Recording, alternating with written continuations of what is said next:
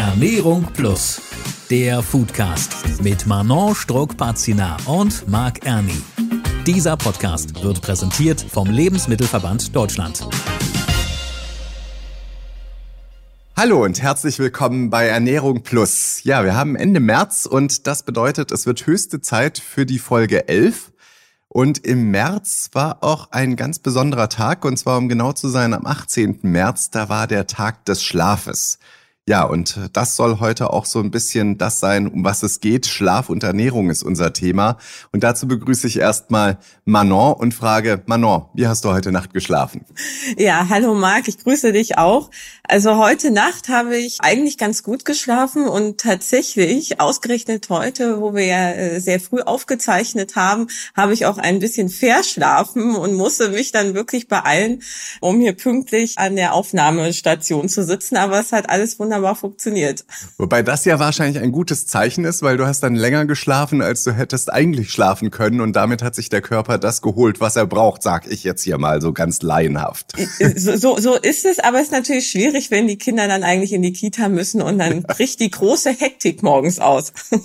ja, das ist dann immer so mit den Verpflichtungen. Ich bin ja im Moment in Berlin, das heißt, ich konnte mal ausschlafen zur Abwechslung im Hotel, war nicht zu Hause wie äh, normalerweise. Wobei ich sagen muss, seitdem wir eben ein Kind haben, ist es tatsächlich so, dass ich auch selbst wenn ich im Hotel bin oder so, ich wach lustigerweise meistens irgendwann um 5 oder 5.30 Uhr auf und kann im Moment nicht mehr entspannt dann meistens weiter. Das dauert relativ lange bis ich dann wieder irgendwie so in den Tiefschlaf komme, zumindest gefühlt.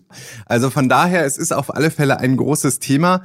Ich weiß nicht, äh, Manon, kannst du noch richtig ausschlafen? Funktioniert das bei dir noch? Die Frage ist ja tatsächlich, was ist Ausschlafen überhaupt? Mhm. Also man, man sagt das ja immer so lapidar, aber was meinen wir eigentlich damit? Das äh, überlege ich gerade. Vielleicht können wir das ja unseren Experten fragen.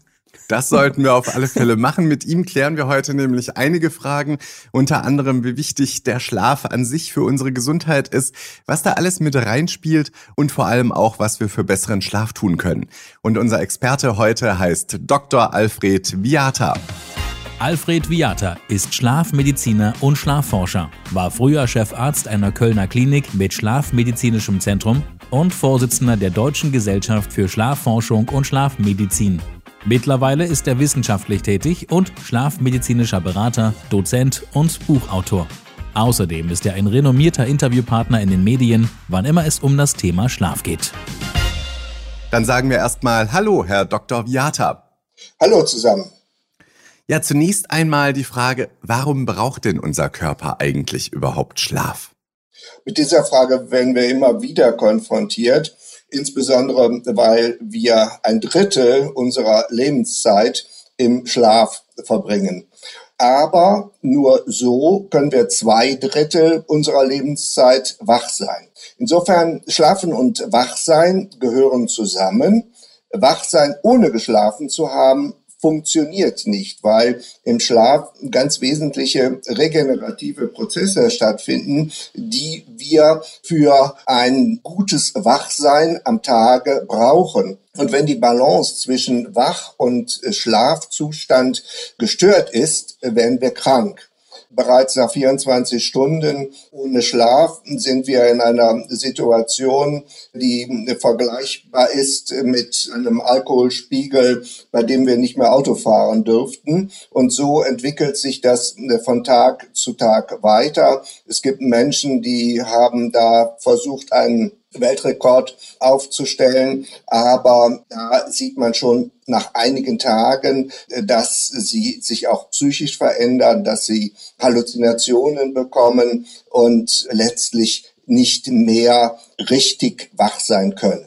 Ja, man liest ja immer, dass es verschiedene Schlafphasen gibt. Was passiert denn genau in diesen verschiedenen Schlafphasen nachts? Wir durchschlafen jede Nacht mehrere Schlafzyklen, je nachdem, wie lange die dauern, im Schnitt 90 Minuten, sind das fünf oder sechs Schlafzyklen. Die bestehen jeweils aus Leichtschlaf, Tiefschlaf und dem sogenannten Traumschlaf. Das ist der REM-Schlaf, Rapid Eye Movement Schlaf. Das ist ein Schlafstadium, was sich durch schnelle Augenbewegungen auszeichnet, die man dann durch die geschlossenen Augenlider sehen kann. Früher hat man gedacht, dass man nur im REM-Schlaf träumt. Wir wissen aber inzwischen, dass wir auch in den anderen Schlafstadien träumen. Nur die Träume im REM-Schlaf sind wesentlich intensiver und begleitet von akustischen oder optischen Phänomenen. Und daraus wird man dann auch häufig wach, gerade in den frühen Morgenstunden. Wir träumen aber die ganze Nacht. Wir können uns aber nur an die Träume erinnern, aus denen wir drei Minuten mindestens wach geblieben sind. Was passiert in den Phasen? Die Gedächtnisbildung findet statt in allen Phasen. Äh, der Tiefschlaf ist charakterisiert durch die energetische äh, Regeneration. Im Traumschlaf werden die emotionalen Erlebnisse abgespeichert, also da findet die emotionale Gedächtnisbildung statt. Und was ganz wichtig ist, die neuronalen Netzwerke werden im REM-Schlaf strukturiert. Das ist ganz besonders entscheidend in den ersten Lebensjahren, denn wir haben nie wieder eine so hohe Dichte an neuronalen Netzwerken wie etwa um das zweite Lebensjahr. Und darauf baut sich alles auf, unser Lernen, alles, was wir an Lebenserfahrungen brauchen. Und deshalb ist äh, diese frühkindliche Entwicklung ganz wichtig und im Umkehrschluss natürlich auch erholsamer Schlaf im frühen Kindesalter. Seit einigen Jahren wissen wir, dass der Schlaf auch dazu dient, Stoffwechselabbauprodukte des Hirnstoffwechsels zu entsorgen. Und wenn das nicht funktioniert, sammeln diese Stoffwechselschlacken, zum Beispiel das Beta-Amyloid, äh, sich im Gehirn an und das kann dann später Hirnerkrankungen zur Folge haben, äh, die mit dementiellem Abbau einhergehen. Jetzt wissen Manon und ich, dass Kinder ja normalerweise meistens nachts nicht immer hundertprozentig durchschlafen. Müssen wir uns da jetzt Sorgen machen, wenn die zwischendurch wach werden und ein bisschen Lärm und äh, Liebe brauchen, in Anführungszeichen? Äh, Kinder haben eine niedrige Schwelle äh, zum Wachwerden und werden deshalb auch häufiger wach. Das ist nichts Ungewöhnliches. Die Frage ist nur, wie man darauf reagiert. Viele Eltern denken, gerade im frühen Säuglingsalter, äh, wenn das Kind zwei Stunden nach dem Einschlafen schon wieder wach wird, es hätte Hunger und müsste gestillt werden. Das ist in der Regel nicht notwendig. Gesunde Säuglinge ab dem sechsten Lebensmonat brauchen nachts keine Nahrung mehr.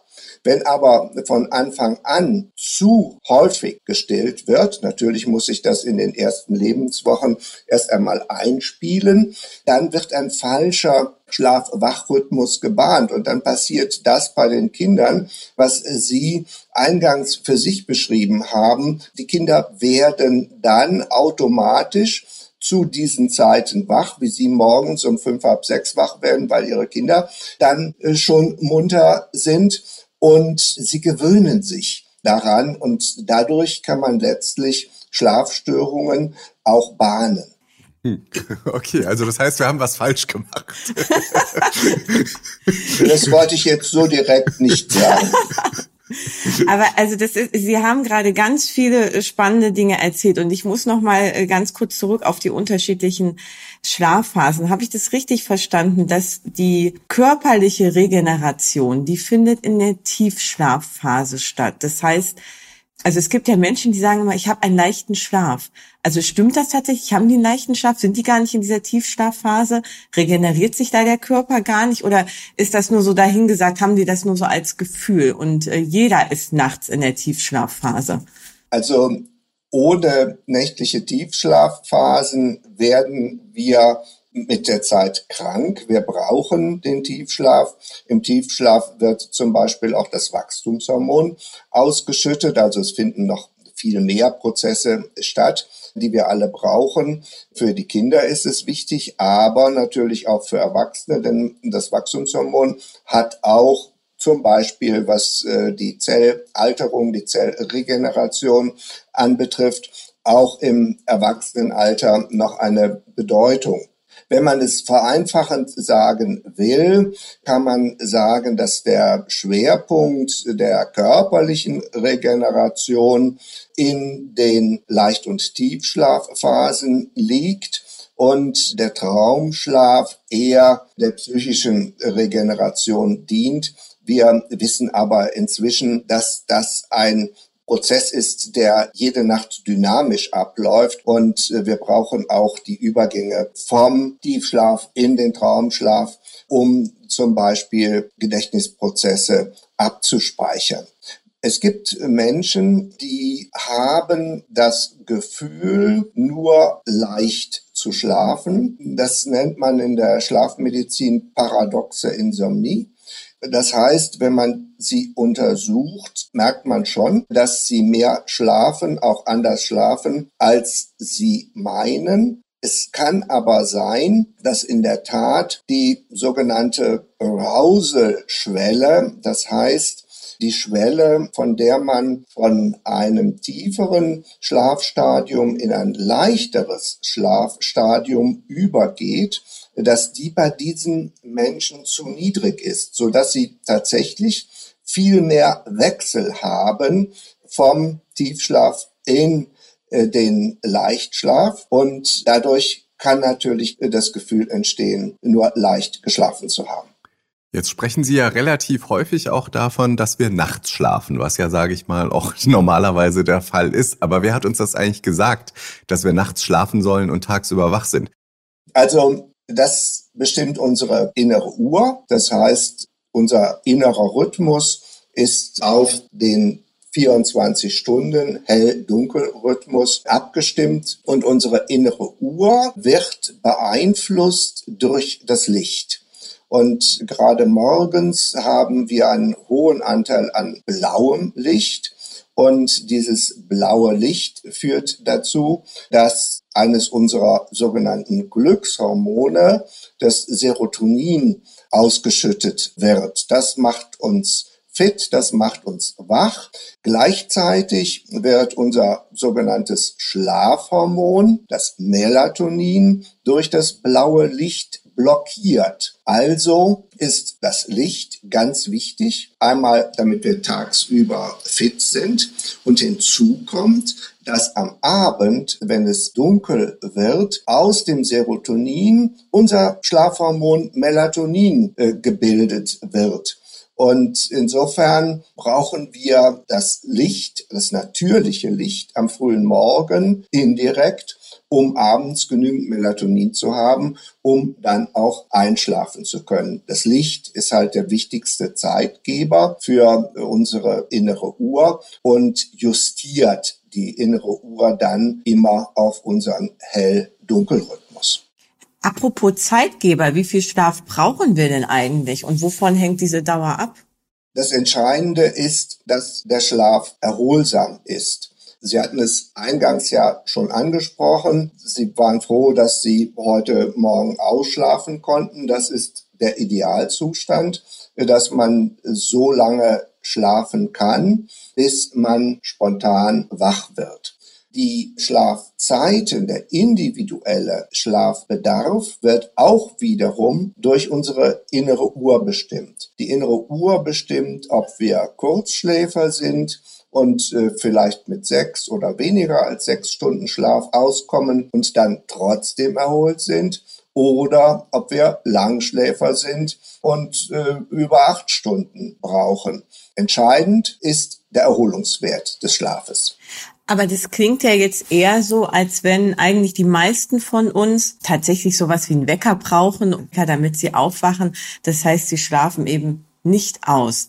Also wie viele Menschen können denn überhaupt ausschlafen und haben dadurch genügend Schlaf? Der Wecker ist tatsächlich der größte Schlafkiller in unserer Gesellschaft, weil das Wecken durch den Wecker dazu führt, dass wir immer wieder in ein Schlafdefizit kommen. Und äh, wenn wir die Verteilung der einzelnen Chronotypen, also Früh-, Neutral- und äh, Spättypen einmal anschauen, so haben wir mehr Spättypen als Frühtypen und auch die sogenannten Neutraltypen bräuchten länger morgens, äh, um ausschlafen zu können. Das hängt auch damit zusammen, dass sich der Rhythmus unserer inneren Uhr während des Lebens verschiebt. Ab der Pubertät kommt es zu einem Time-Shifting in Richtung Spättyp. Und bis zum 25. Lebensjahr wird dann diese Verschiebung wieder ausgeglichen. So haben wir einen erheblichen Anteil der Bevölkerung bei den Jugendlichen, die zu früh zur Schule müssen, angefangen, die später erst müde werden, deshalb morgens länger schlafen müssten. Man nennt das sozialen Jetlag in ein ständiges Schlafdefizit kommen. Und kann man dieses Schlafdefizit denn nachholen? Also zum Beispiel auch wenn die Kinder jetzt krank sind, dann schlafen sie ja noch schlechter als ohnehin schon. Können wir das nachholen? Am Wochenende zum Beispiel?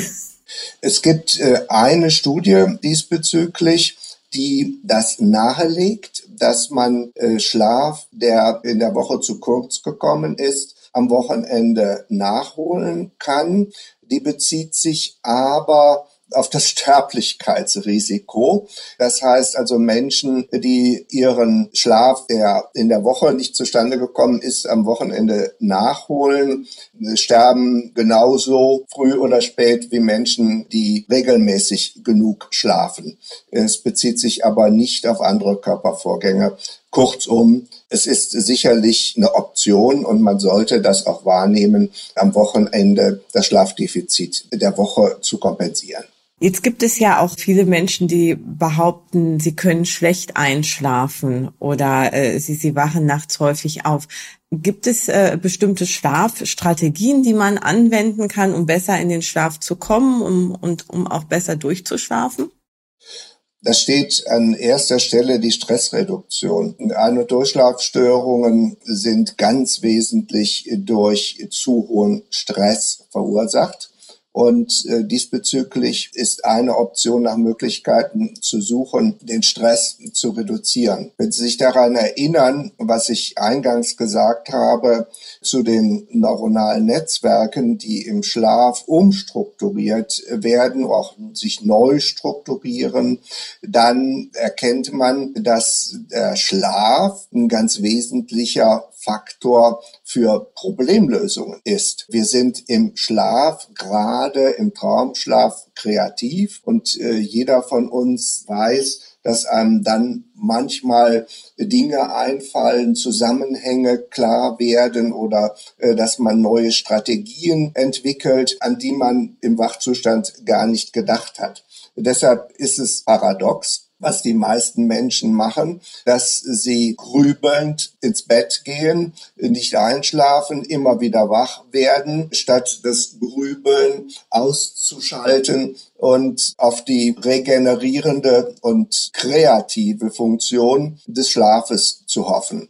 Das kann man so theoretisch erklären. Wir wissen aber, dass das in der praktischen Umsetzung schwierig ist. Eine Möglichkeit ist, dass man einmal überlegt, welche wichtigen Probleme habe ich am nächsten Tag zu lösen, schreibt die auf einen Zettel, die drei wichtigsten Punkte äh, für den nächsten Tag und hat die dann, wenn man Glück hat, erst einmal aus dem Kopf.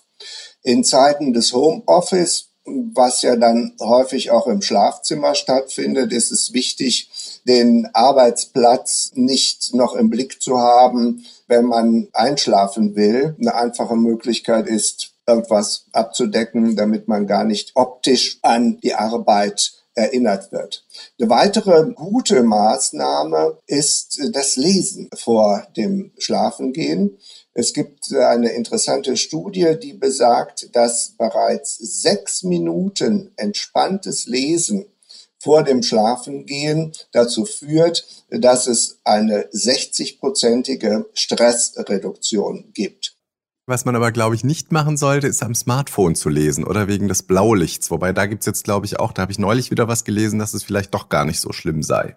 Ja, das stimmt. Das blaue Licht, das hatten wir ja schon erwähnt, blockiert das Melatonin und das blaue Licht wirkt 15 Minuten nach. Das heißt, viele, gerade Jugendliche, aber auch Erwachsene, haben ja die Angewohnheit, dann nachts noch mal kurz in den sozialen Medien nachzuschauen, ob sich da noch jemand gemeldet hat. Äh, oder die Mails zu checken, äh, da muss man diese Viertelstunde immer berücksichtigen. Also kurzum, man sollte es dosieren, man sollte entsprechende äh, Filter nutzen, damit man den Blaulichtanteil reduziert und sich möglichst in der Nacht eine mediale Auszeit gönnen. Okay, jetzt sind wir ja bei Ernährung Plus vor allem auch ein Foodcast. Das bedeutet, wir reden auch über Ernährung. Es ist ja zum Beispiel bekannt oder kennt auch jeder von uns, dass viele, wenn sie abends noch Kaffee trinken, Schwarztee oder Cola, dass sie danach nicht so gut schlafen können. Inwieweit hat denn unsere Ernährung grundsätzlich einen Einfluss auf unser komplettes Schlafverhalten? Die Zusammenhänge sind größer, als man bisher gedacht hat. Kaffee, Tee, Tee enthält ja auch Koffein, sind natürlich Substanzen, die uns wach halten und damit äh, das Einschlafen und auch das Durchschlafen erschweren, weil die Koffeinwirkung durchaus noch länger anhält. Deshalb ist es äh, wirklich zu empfehlen, koffeinhaltige Getränke nach dem späteren Nachmittag nicht mehr zu sich zu nehmen. Aber das ist nur ein Faktor.